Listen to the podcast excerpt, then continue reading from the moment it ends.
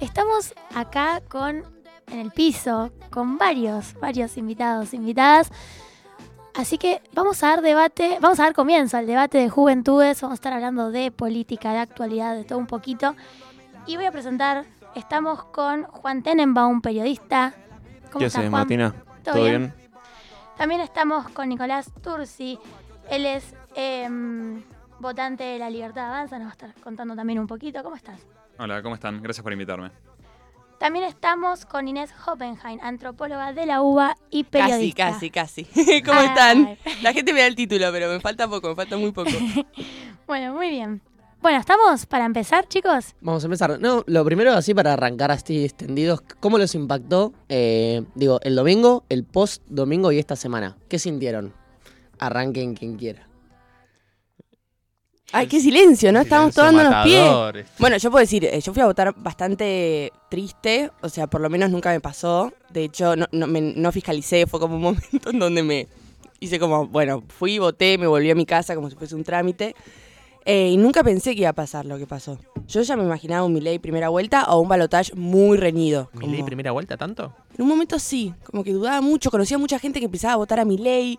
Eh, y fue como, ok, bueno, quizás hay chances de que no gane. Tampoco, o sea, no voy a decir el contexto es genial con el balotage, pero bueno, digo, ante eso, todo lo que no sea. El famoso voto, el que no me. el que puede ir en contra de. Caí en esa, en esa cuestión que pensé que nunca iba a hacerlo, pero sí. Em, entonces, bueno, ahora con, con, esperanzas, no sé, porque las encuestas sabemos que, que nunca dan bien. No te encanta masa. Es que no me encanta el contexto nacional. O sea, no es que no me encanta masa, sino que también entiendo que votar con el bolsillo tan ajustado a todos les duele. Entonces, o sea, es una cuestión de que no estoy eh, en contra de la casta, como dice Milei, porque bueno, son casta también. Sí, cómo se reformula la política argentina, ¿no? O sea, lo vimos recién con la oposición. Digo, ir repartiendo cargos no me parece lo más serio. Nicolás, ¿vos un poco nos querés contar? Sí, dale. Yo fui a votar enojado, como voy a votar siempre, ¿no? Eh, estoy enojado porque hay mucha pobreza en Argentina, hay mucha inflación em, y fui también un poco esperanzado. Pero yo fui esperanzado porque pensaba que en esta elección le, íbamos a poder dar este, una paliza al peronismo y los íbamos a poder dejar terceros. Entonces, para mí fue totalmente, viste, ya se me quiebra un poco la voz, eh, fue totalmente desgarrador eh, ver los resultados. No tanto em, no, es, para mí, eh, siempre a veces parece como un partido de fútbol, ¿no? Este, estamos a favor de este o estamos en contra de este. A mí lo que me hace mierda verdaderamente es la inflación. Hay 12% de inflación mensual, hay una pobreza infantil del 56,1%. Son dos indicadores que empeoraron desde que está masa y para mí esto implica que, más allá de si gana o no, vamos a tener este... Mm, digamos, el peronismo sigue vivo, ¿no? E, eso es lo que me mató a mí. Em, entonces, nada, e-, eso fue como desgarrador cuando me enteré la noticia y cuando voy a votar con bronca y con esperanza. ¿Vos pensabas, veías un escenario como lo que decía Milei de primera vuelta? Yo no veía un escenario de primera vuelta de Milei, pero sí pensé que no le iba a salir gratis este, a masa la devaluación posterior a las elecciones. Juan. Y qué sé yo, em, a mí me tocó, yo estaba cubriendo el búnker del FIT, este, así que parte de lo que yo recibí fue estuvo tamizado por, los muchachos trotskistas que tenía alrededor eh, ese domingo a la noche. Pero me alegro porque, en mi opinión, del otro lado hay una opción antidemocrática y la tercera en disputa, la que terminó siendo la tercera en disputa, no podía hablar sino de terminar con el kirchnerismo, que es una frase incomprensible, u otro compendio de frases incomprensibles que se le ocurrió decir durante la campaña a Ulrich. Em, Muy interesante, ¿no? Una filosofía tremenda. pero ni hablar de cuando hablaba de economía, cuando se confundió inflación con deflación y este, un desastre. Y entonces lo recibí con, una matizada alegría o alivio, más bien sería la, palabra. Perdón, eh, estaba pensando en Bullrich y en la unión que nos encontramos entre, entre Bullrich y Petri junto con, con Milley. Te quería preguntar a vos un poco, Nicolás, en ese, ese escenario, ¿cómo lo viste? ¿Te gustó esa amalgama, digamos? me parece que es el reordenamiento político del que venía hablando Milei desde hace tiempo. Me parece que es incomprensible la unión de Juntos por el Cambio. Hace rato se veía que, hay cosas que no tienen que ver, que están juntas. Está Stolbizer, está Lustó, que fueron en contra en la ciudad muchas veces del PRO. y ahora estaban todos en un mismo partido. Hay, había dos ideologías muy marcadas, este, mm, el radicalismo que quiere seguir manteniendo este modelo o este sistema, con matices diferentes al kirchnerismo, y por otro lado está la opción del PRO que quería hacer este, un ajuste. Al parecer cuando gobernaron no pudieron hacer nada. Entonces este, no es unión que le sirva al país. A mí me, alegra este reordenamiento político. Te- alegra y e incluso dentro del PRO no, no hubo mucha tampoco, porque vos hablas de Juntos por el Cambio, pero también la reta, que es parte del PRO, no se veía muy feliz de la decisión. Bueno, la reta, eh, yo festejé mucho la derrota de la reta en primera vuelta, porque eh, la reta es un tipo que, viste, trae como aires raros. Eh, en la ciudad, bueno, gobernar este, mm, cualquier provincia que es muy rica no es muy difícil. Y la verdad que lo que hacía en la ciudad era todo el tiempo romper veredas y arreglarlas. Estábamos hartos de, de- ver lo mismo. Remodelaba hospitales solo por afuera. Eh, es como una fachada lo que hacía la reta. em, a mí me parecía eh, un candidato peligroso porque para mí implicaba el seguimiento de esta unión entre Ju- de Juntos por el Cambio, ¿no? Radicalismo con el PRO. Bien, a mí ahí me trae como... ¿Qué, qué creen que va a pasar de acá, así como haciendo futurismo, ¿no? ¿Qué creen que va a pasar de acá a las- al balotaje? ¿Cómo ven a los dos candidatos esto? ¿Cómo creen que va a repercutir esta unión? Porque hay gente que dice como, no, ahora va a ser realmente la libertad contra el kirchnerismo y eso va a hacer que muchos votantes se vayan a votar a Milei. Hay otros que dicen que no, que solo el núcleo duro de Bullrich, el resto no. ¿Qué piensan que va a pasar de acá en adelante? No, ni idea. Eh, Concertante. me parece, me parece muy, muy difícil de, de predecir. De hecho, si vos ves la seguidilla de encuestas, o sea, gente que profesionalmente se dedica a predecir resultados electorales, y es muy difícil que la peguen. Entonces yo desde mi lugar chiquitito y, y de contacto pequeño con, con el resto de las personas, me cuesta mucho decirte qué va a pasar. ¿Y por qué pensás que es tan volátil ese voto entonces? ¿Por qué pensás que está tan, tan en el aire los votos en general? No, bueno, ahora porque hay un balotaje y una opción que va afuera. Entonces ahí hay un... ¿Qué, qué sacó Bullrich? ¿23%? 23, sí. 23, este, un 23% que está literalmente en el aire, más el 7% de Schiaretti y el 3% de Bregman. Este, esos votos están naturalmente en el aire. Eh, habrá que ver si Massa los puede seducir, si Milei los puede seducir, o al revés, si alguno de ellos los puede repeler. Este, que es una posibilidad muy grande en un balotaje que vos, más que, que vos termines repeliendo, repeliendo votos. Eh, Macri hizo un esfuerzo muy grande en el 2015 para ganarle a, a Scioli y para eh, había un- me acuerdo que en un momento había una insistencia muy grande con decirle Mauricio. Este, no sé si se acuerdan Sí, es ustedes verdad. Que tenía que ver con separarse un poquito de su apellido. Este, y luego él tenía ese discurso de no vas a perder nada de lo que tenés, eh, muy marcado. No sé si se acuerdan, que el tipo insistía muchísimo con la idea de cierta continuidad más allá de los cambios necesarios. Este, o sea, el chabón hizo un esfuerzo muy grande para acercarse a un público, si se quiere, reticente. Hay que ver si, si Milei puede hacer eso o si Massa puede hacer eso mejor. Quién, se, quién es más camaleónico en ese sentido. Bueno, yo creo que el voto igual de Milei es bastante volátil. O sea, más allá de que en el balotaje, como decía Juan, todo es volátil porque vas cambiando y porque se reduce a dos, el votante Milei es muy volátil. Yo conozco gente que iba a votar a Schiaretti y después votó a Milei, pero después ahora en el balotaje quizás vote a Massa. ¿Viste? Cuando decís, ¿cómo es eso? Bueno, porque yo creo que eh, garpó para la campaña de las PASO, como vimos, el discurso de, bueno, eh, afuera todo, pero después una vez que vos querés votar al presidente, no querés afuera todo. O sea, vos te querés asegurar ciertas cosas. Entonces, voto bronca en las PASO y después en las presidenciales, quizás un poquito de resguardo me tomo. Lo que yo no entiendo igual es qué va a pasar porque no sé ya qué es mi ley. Eso, se me, como que se me desfiguró el candidato, porque si era como anticasta, pero pues tranza con la casta. Era dolarizar, pero después no va a dolarizar. Era anti-Macri Bullrich. Y después, digo, me cuesta mucho saber qué va a pasar. Entonces, no sé si también hay un voto confundido ahora que va a favorecer a Massa o no, o la inflación y todo el contexto va, va a ganar. Yo no recuerdo tanta confusión en unas elecciones igual, bueno, tampoco... Bueno, pero no se peleaban por Twitter los candidatos a viva voz, ¿no? Como, che, vos me prometiste tal cosa y se empiezan a putear, ¿no? Total, Sí. total. Pero, pero me pasa que es. eh, Tipo, en estas elecciones lo que nos pasó en las, pa- en las PASO, esperábamos otro resultado completamente distinto. En las generales esperábamos otro resultado completo. O sea, literal pasó lo que na- casi nadie creía que iba a pasar, que era que Massa ganara y además con una diferencia de casi 7 puntos. Y ahora como que no, no tenemos ni idea, como que ya es como, bueno, ya ni siquiera nos esforzamos en dislucidar algo porque como que no... Yo, por mi parte, estoy convencido de que va a ganar Massa. Por ahí es por el golpe de- que, que recibí, o sea, o que, que recibió el espacio de la libertad avanza, pero yo estoy convencidísimo de que ya ganó Massa. Porque mismo, yo, tengo muchos amigos este, votantes de Juntos por el Cambio, que votaron en la anterior elección a Juntos por el Cambio. Y muchos, viste, dicen blanco, muchos dicen masa, algunos dicen la libertad avanza. Em, yo estoy convencidísimo de que ya ganó este masa y, eso a mí me pone muy triste. Em, me, me gustaría hacer dos cosas. Eh, por un lado les quiero preguntar a todos por qué votan. Es decir, cuando van a votar, no, no por qué van a votar, sino cuál es su principal, este, lo, lo primero que quieren cambiar cuando van a votar. O lo primero que quieren mantener cuando van a votar. ¿Qué es lo que les importa más de votar? Y por otro lado, em, contestándote un poco a vos, em, me olvidé tu nombre, ¿cuál era? Perdón. Inés. Inés, ok.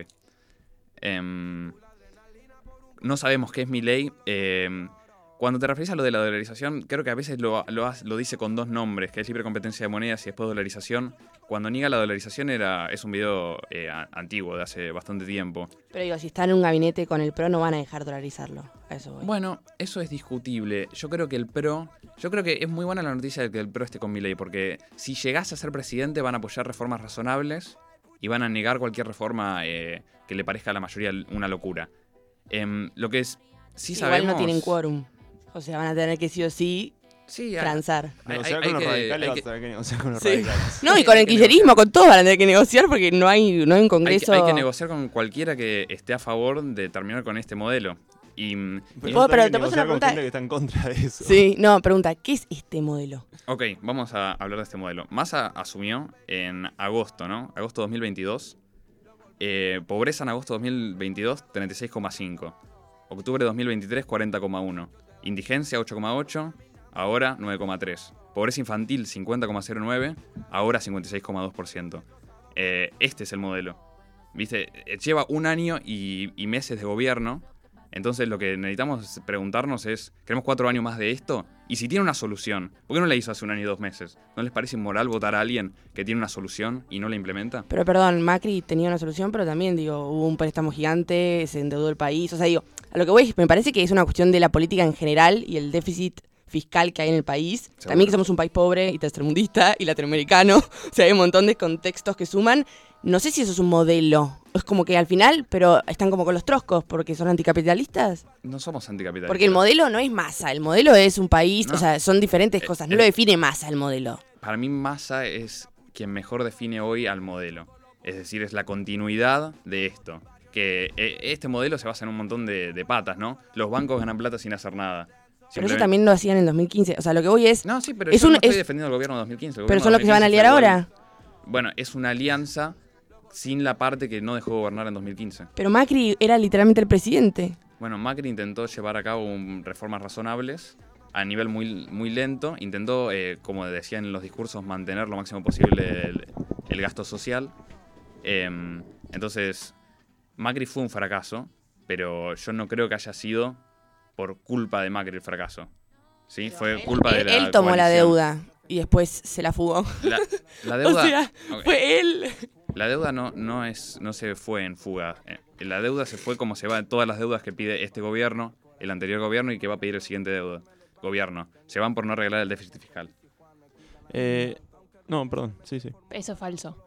Eh, hay deuda en dólares y deuda en pesos. Seguro. Mauricio Macri se endeudó en dólares y uno cuando habla de deuda que tiene con el Tesoro tiene que ver con financiar efectivamente el déficit fiscal. Pero la deuda en dólares en realidad es una deuda que se hace de manera externa, con acreedores privados y con el Fondo Monetario Internacional. O sea, organismos internacionales y o con acreedores privados. Lo que hizo Mauricio Macri, la gravedad que tiene, que de hecho nuestro país tiene una historia muy, muy grande con la deuda externa, que la deuda externa se clasifica como la deuda en dólares que uno toma con fondos de inversión o con acreedores privados o con eh, organismos internacionales. Mauricio Macri la que toma es con el Fondo Monetario Internacional y con acreedores privados. De hecho, la que toma con el Fondo Monetario Internacional es la deuda más grande que da el Fondo Monetario Internacional desde su creación. Y es la deuda más grande que tiene la Argentina. O sea, es un volumen de deuda externa nunca antes visto. Uno puede decir, che, está bien, uno toma deuda externa. De hecho, Rivadavia en su momento toma con la Baring Brothers eh, el primer presidente argentino, toma una deuda externa muy grande. Y uno dice, bueno, ¿a dónde fue esa deuda de Rivadavia, por ejemplo? Se habla de que Rivadavia tenía como esa idea de embellecer Buenos Aires o embellecer Argentina y muchos de los edificios públicos que hoy en día nosotros podemos ver eh, acá en el microcentro son financiados en base a esa deuda, que igualmente es cuestionada porque fue una deuda muy grande que costó muchísimo tiempo pagar, pero bueno, Rivadavia era liberal y tenía esa impronta de insertarse en el mundo. La, la diferencia, Mauricio Macri, es que vos no lo puedes ver en una obra pública. Decime una obra pública que fue financiada con deuda del Fondo Monetario Internacional. Cuando vos mirás el gasto social en el gobierno de Macri aumentó, ¿sí? Eh, el gasto social, em, no, no- no me estaría saliendo el tema de infraestructura eh, social, em, ¿cómo se llama? Obras públicas. obras públicas. Obras públicas aumentó durante el gobierno de Macri. Eh, comparado al anterior, eh, Completamente falso. no es falso, completamente es falso. chequeable. Es un dato Completamente chequeable. chequeable. Auditoría General Sí, de la sí. Nación hace informes al respecto de que justamente la Auditoría General de la Nación, de hecho, es un organismo eh, dirigencia, o sea, presidencia. Lo dirige cuando vos eh, sos, con- por ejemplo, sos presidente del peronismo, la Auditoría General de la Nación la dirige el, el- alguien de la oposición, lo pone la oposición mayoritaria. Entonces, actualmente la Auditoría General de la Nación la maneja el PRO, en una conducción o en una presidencia del PJ. En esa, o sea, la, idea de la Auditoría General de la Nación es justamente auditar, para que se entienda, auditar básicamente tiene que ver con chequear datos y números, saber de cuán, eh, cuán transparente fue el gobierno anterior. Se evalúa eso como para decir, che, esto con datos duros podemos decir, esto fue un buen gobierno un mal gobierno en cuanto a infraestructura, gasto, déficit, emisión, etc. La Auditoría General de la Nación, manejada actualmente por el PRO, sacó hace un mes un informe que decía, evidentemente, que la deuda, que la deuda externa tomada por Mauricio Macri no está más en el país.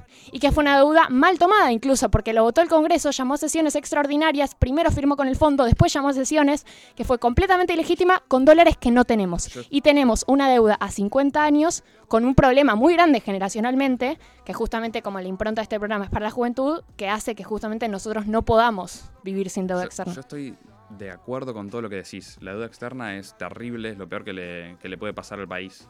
Em, pero la deuda no se toma porque tenía ganas de tomar deuda. La deuda se toma para cubrir déficit. ¿Sí? No eh, se toma un poquito para cubrir déficit, un poquito para, picha- para pisar el dólar y, y no Seguro, para- no, para no, no, gastos, pero este- pisar el dólar, no, no, no, porque pisar el dólar es estrictamente eso, es fugarla, es vos tomás deuda para el Banco Central para poder después vender en el mercado, porque en ese momento no existía el dólar blue, él había unificado, él había sacado el cepo, y una parte fu- fundamental de la deuda se fue en venderle dólares a privados para que el dólar no se le vaya al carajo y, controlar un poquito la inflación en su gobierno, porque también la suba del dólar genera inflación. Eh, yo quería responder tus preguntas, que si no recuerdo mal era ¿por qué votamos? Y la segunda... Eh, no, eh, eso, ¿por, por qué votan? Pero no, no en un sentido de... Porque Sí, me sí. gusta la democracia, sino cuál es, eh, qué, qué es lo que más les importa en este momento que se arregle en Argentina. Y O que yo voto la elección, eh, o sea, ¿por qué voto? Depende de cada elección, como creo que... Sea, en, en esta Todos. última, digo. Y en esta última yo voté porque eh, me parece que mi ley es profundamente antidemocrático y, y no quiero que gane bajo ningún punto de vista porque realmente eh, la escucho a Villarruel, lo escucho a él, lo escucho a él citarlo a Macera, eh, lo escucho, veo la relación que tiene Villarruel con la familia militar y con, con la casta militar. Y me da terror porque la verdad que esa ya la vivieron mis viejos, ya la vivieron mis abuelos y no tengo nada de gana de vivirla yo.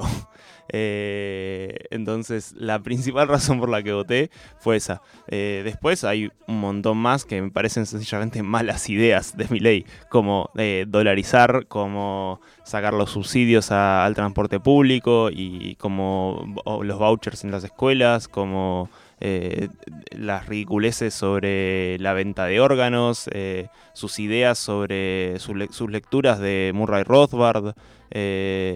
Es su autor de cabecera. eh, su perrito se llama Murray. Sí, sí, eh, eh, puse la cara porque no entendí por qué te parecerían malas esas lecturas. Ah, y porque Murray Rothbard está literalmente a favor de vender pibes. Y porque el chabón terminó su vida bancando a David Duke, que es el líder de Ku Klux Klan. Eh, no, Hay, por- hay- no, bueno, hay discusión, no, no lo del Ku Klux Klan. Hay no, discusiones. no, pero sí este, lo del Ku Klux Klan. No, no, bueno, pero hay discusiones que en principio parecen moralmente terribles, que están muy buenos darlas y son increíblemente Sí, yo lo leí divertidas. Rothbard. No me Bueno. parece tan bueno darlas No sé porque si el es chabón es muy divertido ver tonto. si No. se venden órganos de tonto. nenes. No, bueno, son, malo en lo que son, plantea. este, son discusiones que si vos, eh, digamos, si nosotros nos ponemos en una superioridad moral y no Me gusta que hayas nada, dicho, digamos, porque va con tu candidato.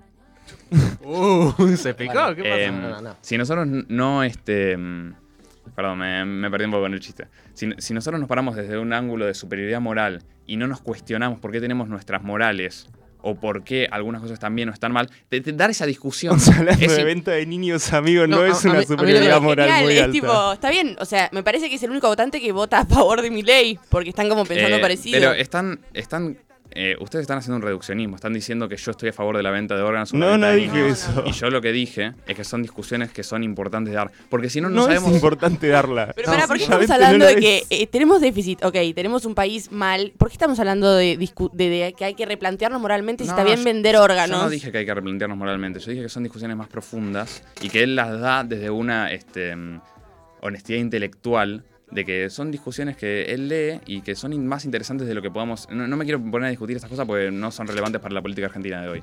A mí me parece Eh, que sí, porque pero me parece que ser presidente. él, sí, yo creo que él no tendría que haber hablado de, de estas cosas porque son irrelevantes al debate actual. Bueno, tenemos eh, hace un ratito una invitada que se estuvo sumando al piso. Estamos con Victoria Aliaskovich. Espero que haya dicho bien tu apellido. Eh, bueno, eso, presentarte. Muchas gracias por venir y sigamos con el debate. Gracias por la invitación. Eh, no, un poco acotando como medio para cerrar, eh, no sé si estaba medio cerrando el debate de recién, eh, me, me pasa un poco que, eh, que yo rescato mucho que mi ley tenga militantes porque me parece muy importante que haya personas de nuestra generación que digan, che, yo no estoy conforme ni con Macri ni con Alberto y mi vara eh, y lo que espero del, del que venga tiene que ser mejor.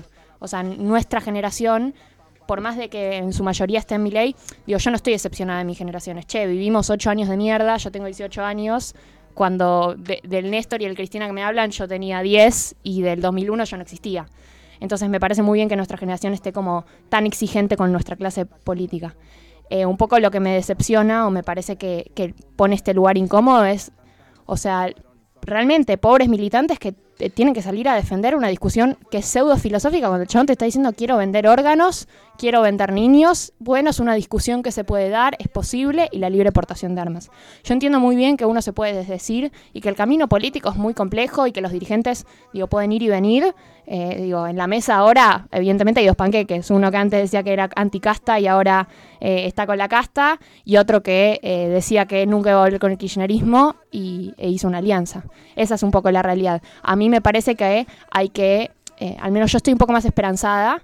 Eh, yo voto con un candidato con un poco más de convicción, pero sí me parece que a las personas en general de nuestra generación lo que les puedo decir es, che, hay que elegir, y sé que es complejo y es feo, entre Guatemala y Guatepeor, y a mí me parece que está muy claro que Guatepeor es eh, mi ley y que Guatemala, para muchos, no para mí, pero para muchos es, es masa. Vos sos una votante convencida de masa, Sí. de, de que las, de sus ideas van a, van a este, mejorar el país. Sí, Ok, ¿te puedo hacer unas preguntas? obvio. Cuando asumió Massa, esto ya lo dije, lo repito rápido. Pobreza 36,5, hoy 40,1. Indigencia 8,8, hoy 9,3. Pobreza infantil 50,09, hoy 56,2.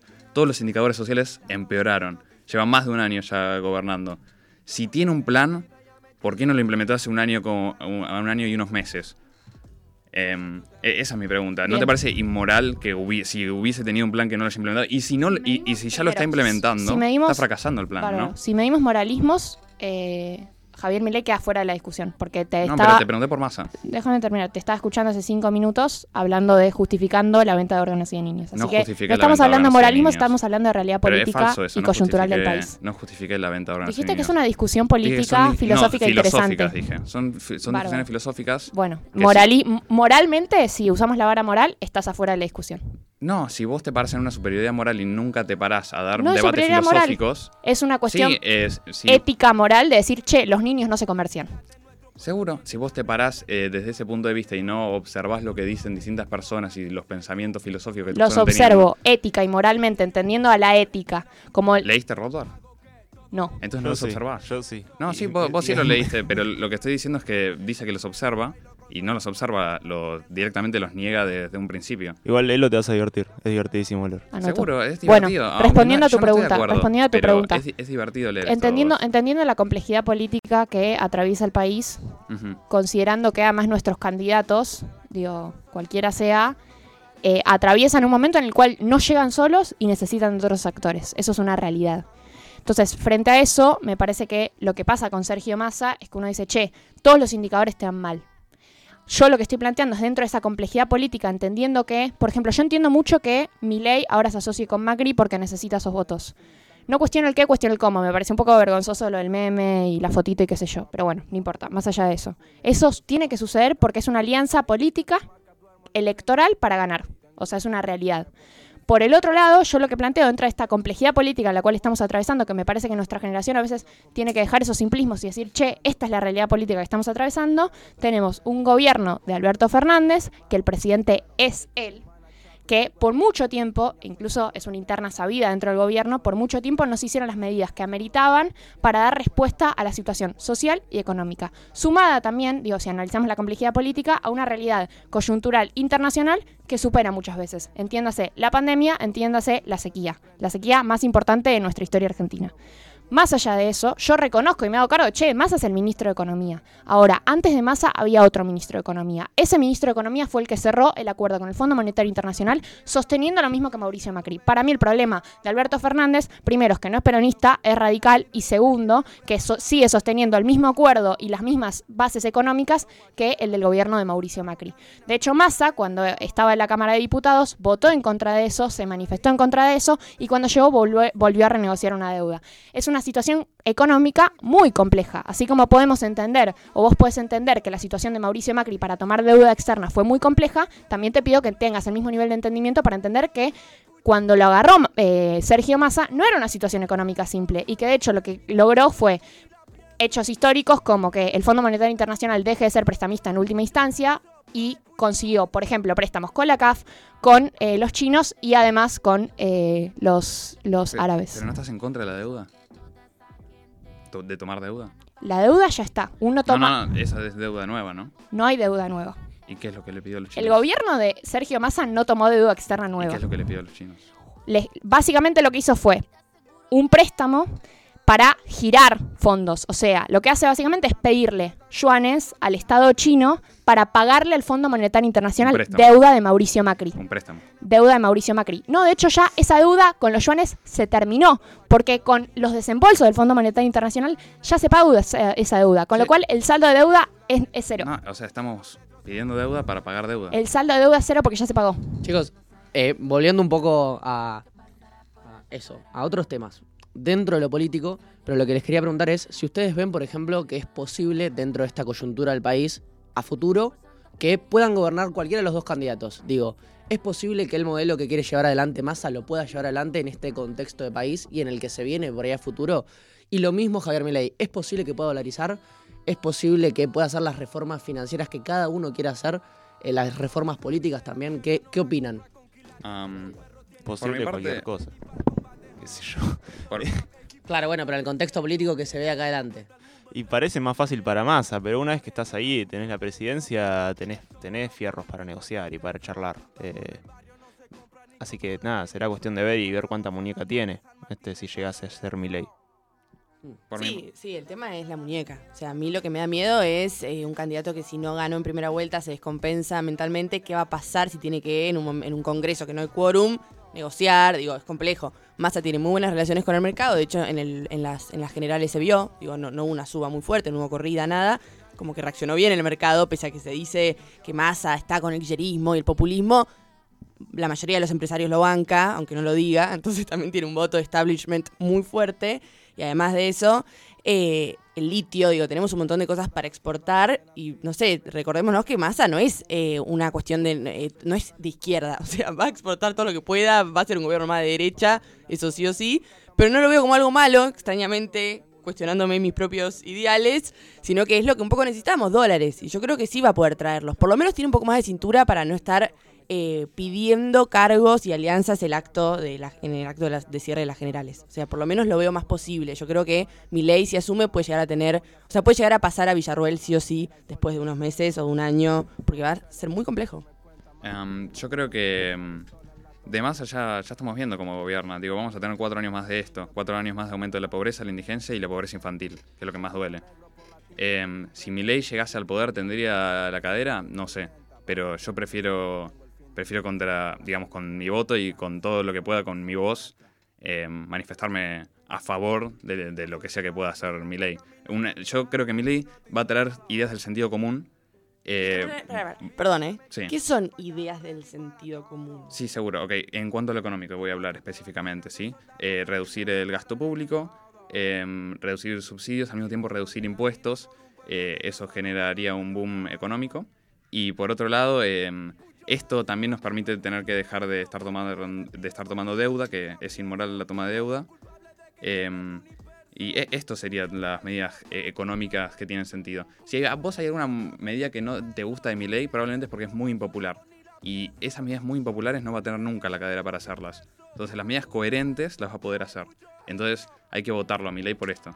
Perdón, vos decís que es inmoral seguir tomando deuda, de Es hecho lo súper dice, inmoral lo dice mi ley, pero por otro lado habla de la dolarización, para la que dice ya tengo fondos que me van a prestar guita, que es tomar deuda también para poder dolarizar. Pero para hacer una reforma que termine de una vez por todas con este sistema. Pero Macri también decía eso con la deuda que tomó. Todos. No, no, no, pero, pero esto, esto es una finalización donde nadie va a poder volver a hacer emisión Pero- monetaria. Pero digo, es deuda también, eso. Lo que está hablando mi ley es deuda. O sea, la cosa inmoral que decís es deuda también.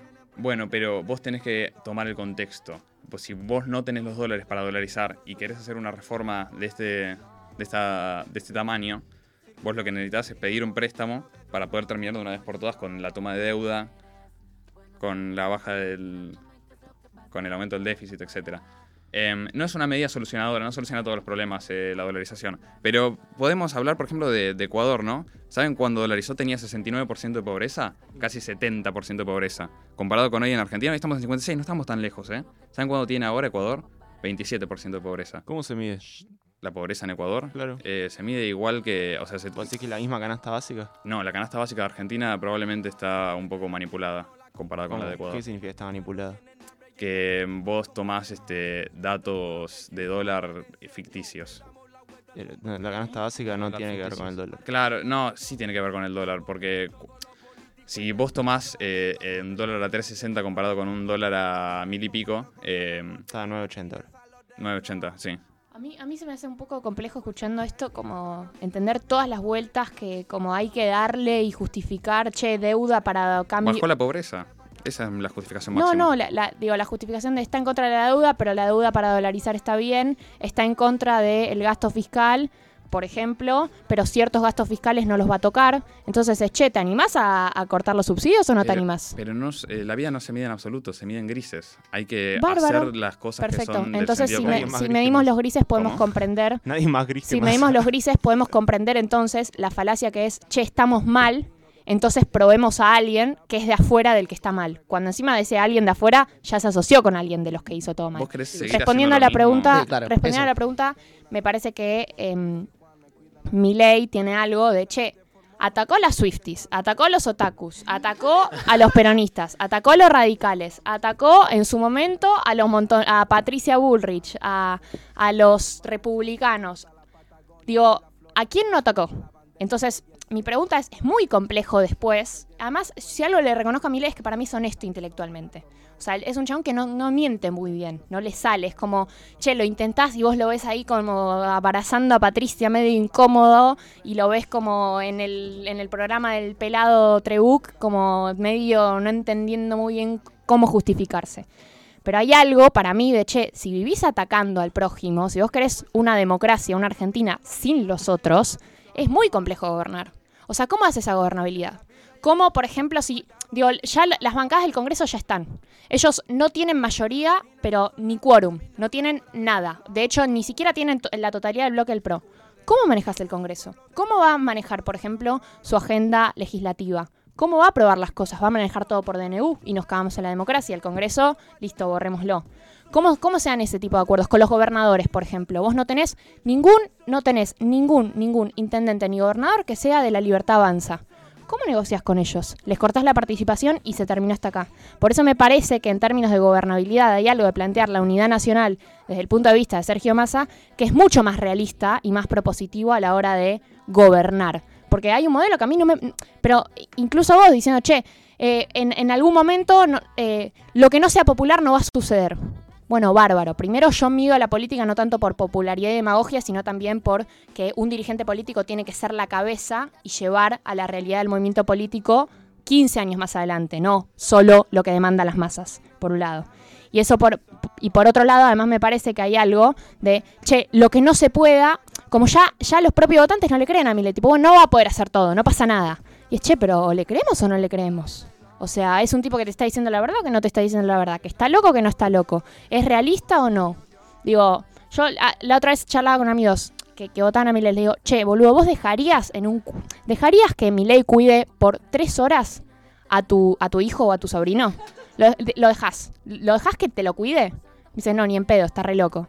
Digo, ¿y qué? ¿Vas a dejar que gobierne tu país? O sea, Sí, no, lo no, dejo. no lo entiendo. Sí, lo Sí, dejo, yo a ver también. qué pasa. Me, me- me- me- me- Si me te parece- vende los órganos del nene. Me, me parece totalmente insultante a mí que estemos hablando de estas taradeces con una pobreza de 56,2%. Pobreza infantil de 56,2%, ¿sí? Los niños, ¿sí? Podemos hablar de cómo se le mueve el pelo a Milei, si se le mueve un poco más para allá o un poco más para acá. 56,2 es la pobreza eh, infantil. Empeoró un 6% desde que llegó Massa al poder. ¿Vamos a votar esto? A mí me preocupa Eh, la salud digo- mental de la persona que querés como presidente. Ok, ah, ok. ¿A vos te preocupa la salud mental de la persona que yo quiero como presidente? A mí me preocupa que la pobreza infantil haya aumentado un 6% en un año. Pero perdón, a todos nos preocupa eso. Nadie quiere un país con 50% Se- de seguro, pero no- nos pobres. estamos riendo acá eh, No, no se- de, no se de- está de riendo, cómo se mueve un poco el pelo a Milei. No, no, es como risa tragicómica. de... eh, pero es muy trágico No, que haya pero, 56,2% perdón, de pobreza. Creo que hay algo que, si no me equivoco, lo señaló Juan un poco antes, que es, digo, psicológicamente no sé cómo está el tipo, no se lo ve bien, honestamente, pero después también sus medidas, o sea, lo que dice, lo que propone, tampoco creemos que vaya a solucionar este problema del que estás hablando, que es el 50% de pobreza. Seguro, to- esa parte. Digo, lo único que me molesta a mí es cuando hablamos de hasta cómo se le mueve la ceja a Milei y no hablamos de. No, de- nadie- de- de- igual de nadie habló de cómo se le mueve la ceja a Milei. No, hablamos pero- de, de cómo se lo vio un poquito raro en tal entrevista. Pero em, imagínate si a Massa le hubiese pasado eso. a Massa- Todos estarían hablando de eso. Hay, hay videos donde Massa está totalmente destrozado y se lo ve. Hay videos donde Massa se equivoca y le mete una piña a alguien. Hay videos donde le pasan. Porque están tanto tiempo eh, frente a Sí, cámaras. pero no- y se hubiese viralizado. cosas. O sea, lo que voy Se es viralizó. todos los candidatos están muy expuestos La y todos sufren lo mismo. eh, la- hay, Sí. hay una piña de Massa. piña de eh, digo, Massa. eh, yo podría pararme desde. Lo que pasa es que el periodismo lima y lima y lima y lima y lima y lima y lima a un candidato y al otro le deja pasar. El periodismo recuerdo- igual creó a Milei también. o sea, no es que lo lima. no, no. o sea, lo alimentó, o sea, fue su bebé durante lo- mucho lo- tiempo. Lo, liman todo el tiempo el periodismo Milei. Al igual que lo limaban a Macri, ¿viste? Yo me recuerdo, esto es un recuerdo fantástico que tengo de los últimos tiempos de Macri, que con razón me parece que lo que hacía el periodismo en este momento, ¿eh? No, no, no estoy defendiendo a Macri. Todos los días plan- eh, había fuego, este, había gente llorando en la televisión, y no me parece mal, porque la situación del país era terrible con Macri. Esta situación es peor que la de Macri. ¿Sí? Y no, no están esos fuegos, esa gente llorando. Está el tipo este insaurralde que se fue y lo pasaron un día en la tele, tal vez. ¿Sí? Tiene, tiene una cobertura mediática masa. Completamente falso. Pero perdón, digo, fíjate quiénes son los dueños de los canales. No funciona así. Digo, los canales de televisión no, no son así. ¿No de salía hecho, gente llorando todos los días cuando Macri Bien, y era vos te- presidente? pero perdón, vos no prendiste la televisión con lo de Insaurralde y bien que se comunicó de esa manera. Bien que se comunicó de esa manera. Me- Yo tengo la misma vara para todo, al menos. ¿Me podrías presentar eh, tres o dos, tal vez, casos de periodistas llorando durante la era masa? O- cero. lo viven matando en todos los canales. Mirá Dale. la Nación Más. ¿De quién es la Nación Más? De Mauricio Macri. Mirá Más lo que es. de- mirá de lo que sea, no salen periodistas lo llorando. mismo. ¿Cómo? No salen periodistas llorando todos los días, más allá de quién sea. Y eso sí ocurre con Macri. Y es mucho peor esta situación. la o sea, vara mediática es si sale un periodista llorando, ¿no? No, te estoy diciendo que podemos hacernos los bobos como que no hay una cobertura mediática masa, cuando en no realidad hay una sí la hay. cobertura mediática masa, completamente falso. Lo salen a matar, de hecho, porque no es. lo- Los medios masivos no son oficialistas. De hecho, digo, en todos lados se reconoce, che, TikTok es el fuerte de mi ley, y los medios eh, de comunicación históricos, como puede ser la televisión, radio, bla, diarios, están, están eh, completamente cooptados eh, en cierto punto por la realidad que vie- viene bajando desde TikTok. A, a mí me parece que el periodismo es cómplice ¿sí? de este sistema. Y no, no solo, digo, es cómplice, son todos cómplices, ¿no? Los bancos son cómplices porque les sirve este sistema, el periodismo es cómplice porque les sirve Sí, este pero el sistema. sistema no es masa, el sistema son todos. No, el sistema, bueno, la mejor representación del sistema es masa. Y el, el, sistema, el sistema no es Macri. el sistema es Macri. ¿Y por qué esa alianza? Porque, no, bueno, yo creo que Macri en, en esta nueva etapa viene este, con una suerte de ¿Se hizo el reforma. sistema? Ahora no entiendo. No, bueno, yo creo que hubo un intento de, de hacer un cambio en el sistema en el cual se vio que la alianza que había formado no le fue útil para avanzar en esos ¿Qué onda cambios. eso con no se puede con lo mismo de siempre? El mismo de siempre es Macri. Eh, a mí me parece que podemos matar por un gobierno Macri, pero si tomamos ¿Y por qué este, matas los por un últimos... Massa? No, bueno, si tomemos los últimos 24 años, ¿no? ¿Cuántos gobernó el peronismo? ¿Pero por qué matas por un gobierno a Massa? No, no, no, eh, te, te estoy preguntando No, otra no, cosa. yo te pregunto de Massa. O sea, desde el 99. No, igual te pregunto de Massa. Sí, eh, agarremos los últimos 20 años, le- le- digamos, agarremos los ¿Por qué, últimos matás a 5 Massa por, un- gobiernos. ¿Por qué matas a Massa por un gobierno y por qué matas a Macri y por qué a Macri no lo matas por un gobierno? Porque Macri intentó reformas de una forma que no funcionaron. Massa no intentó reformas, Massa solo empeoró todos los problemas. ¿Cómo me lo demostrás eso? Explícamelo Ok, comparando pobreza- Mauricio Macri con Sergio Massa, que ni siquiera es presidente, es ministro de Economía hace, dos, a- hace un año, Hace un año y pico. un año y pico. Sí, y empeoró todos los términos sociales, Sí, ¿no? sí, Por los pero que se Mauricio mide. Macri también, digo, ¿qué, ¿qué es lo distinto? Lo distinto es que Macri intentó, en base al gasto... eh, No, al- no, a la- hechos, hechos. Sí, no, sí, estoy no yendo a hechos. No, sí, es un hecho. En base a la deuda, intentó reducir el gasto público de forma gradual, que es una estrategia que no funcionó nunca en Argentina. Em, y Sergio Massa no está reduciendo, de hecho aumentó el déficit fiscal. Eh, aumentó la diferencia entre lo que se recauda y el déficit, y eso genera inflación, y la inflación al que más le pega es al más pobre. Entonces, eh, un tipo La que inflación tiene... empezó con Mauricio Macri. La inflación empezó con Mauricio Macri, eso Sí, es falso. La inflación, Completamente verdad. eso, eso es un dato falso, la inflación venía de antes. La inflación. Bueno, perdón, me meto acá en la discusión porque se nos está acabando el tiempo, chicos. Eh, la verdad está muy interesante la discusión que se, que se armó sobre a quién hizo la inflación, quién esto otro. Pero para cerrar un poco, chicos, no sé a ustedes qué les pasa, pero me pasó que vi a, bueno, partidos como llamando a no voto a tal, ni voto tal, o sea, no vamos a, hablamos de la UCR, hablamos de la coalición cívica, eh, distintos actores de la política como que no llamaban a votar a ninguno de los dos candidatos. ¿Ustedes cómo ven ese, esa respuesta de estos eh, sectores de la política? ¿Lo ven tibio? ¿Les parece que está bien pero me? ¿Les parece que es un guiño a voten a masa, un guiño a voten a Milei? ¿Qué, qué ven ahí? Cortito, Cor- cortito. favor. sí, sí, ya te veía la cara y como, chicos, por favor, el tiempo. Eh, para mí, bueno, recién el compañero decía que los el periodismo es cómplice, creo que no, no, o sea, voy a hacer un acto de no complicidad, son, es toda una careta, todos saben que votar, pasa que no se pueden posicionar enfrente diciendo, che, la UCR no va a votar a nadie, pero todos sabemos que van a votar a alguien, el PRO, digo, a la izquierda, etc. Bueno, la izquierda igual dudo, la izquierda va a votar en blanco, impugnar seguro. El MST llama a votar a más. ¿Ya vamos a votar a más? El Sí, el nuevo más también, pero hay otros que no, el Pono. O sea, hay muchos que. A lo que voy es, hoy en día mucha gente dice para afuera que va a votar a alguien o no va a votar a alguien y después en las urnas hace otra cosa. Por eso también el resultado de las encuestas no da. O sea, hay un voto vergüenza o hay un voto que uno no le conviene decir, pero igual termina votándolo. Lo único que quiero resaltar, y ya terminó, es que a diferencia de otras elecciones, lo positivo, si se quiere, de estas es que es más de abajo hacia arriba que de arriba hacia abajo. Antes teníamos líderes que bajaban los candidatos provinciales, los intendentes, la estructura era así. Y ahora los intendentes son los que sostienen la política. Todos quieren trazar con los intendentes, son los intendentes los que están en realidad llevando a cabo todas las alianzas y los propios militantes. Entonces, lo único bueno es que cuando la dirigencia está perdida, hay una base que se sabe organizar. Entonces, por lo menos quizás va a ser un poco más federal que otras veces y no tan verticalista. No, los radicales, o sea, depende cuál, pero qué sé yo, Lustó, que es un dirigente muy, muy importante, llamó casi explícitamente a votar a Massa y, y Morales, casi que no tengo dudas de que va a votar a Massa. Eh, hay que ver qué, qué sucede ahí con la militancia, con su poder de fiscalización, porque el poder de fiscalización de, de Juntos por el Cambio al interior del país, y sobre todo en el interior del interior del país, es de la UCR. Eh, son los radicales los que están en cada pueblo chiquititito del interior de Corrientes y el interior de Córdoba y demás.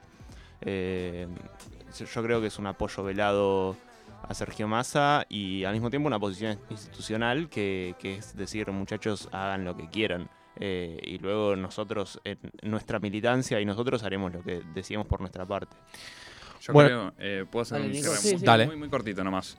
Em, para mí los votos son de la gente y no de los políticos, de ningún partido político. Y sobre las fiscales, para mí hay que hacer un esfuerzo por fiscalizar y por contar los votos de quien sea, ¿sí? Porque es lo importante de la democracia, hay que cuidar todos los votos, no importa si no te gustan. Eh, ese es mi cierre nomás. Bueno, muchísimas gracias chicos por venir. La verdad es que estuvo muy interesante escucharlos. No metí mucho bocado porque quería escucharlos. Realmente eh, estuvo buenísimo. No sé ustedes cómo la vieron, chicos. Ya me, me encantó, me encantó escuchar diferentes voces, charlando, debatiendo, discutiendo. Y también la primera parte del programa fue muy divertida, hablar de ley de humedales, de economía, me encantó. Tremendo, un programa metimos hoy. Bueno, nada, eso. Agradezco los nombres por última vez. Juan Tenenbaum, eh, Vicky, eh, Inés, no me acuerdo los apellidos, perdón chicos, y Nicolás, eh, nada, que estuvieron acá acompañándonos el día de hoy.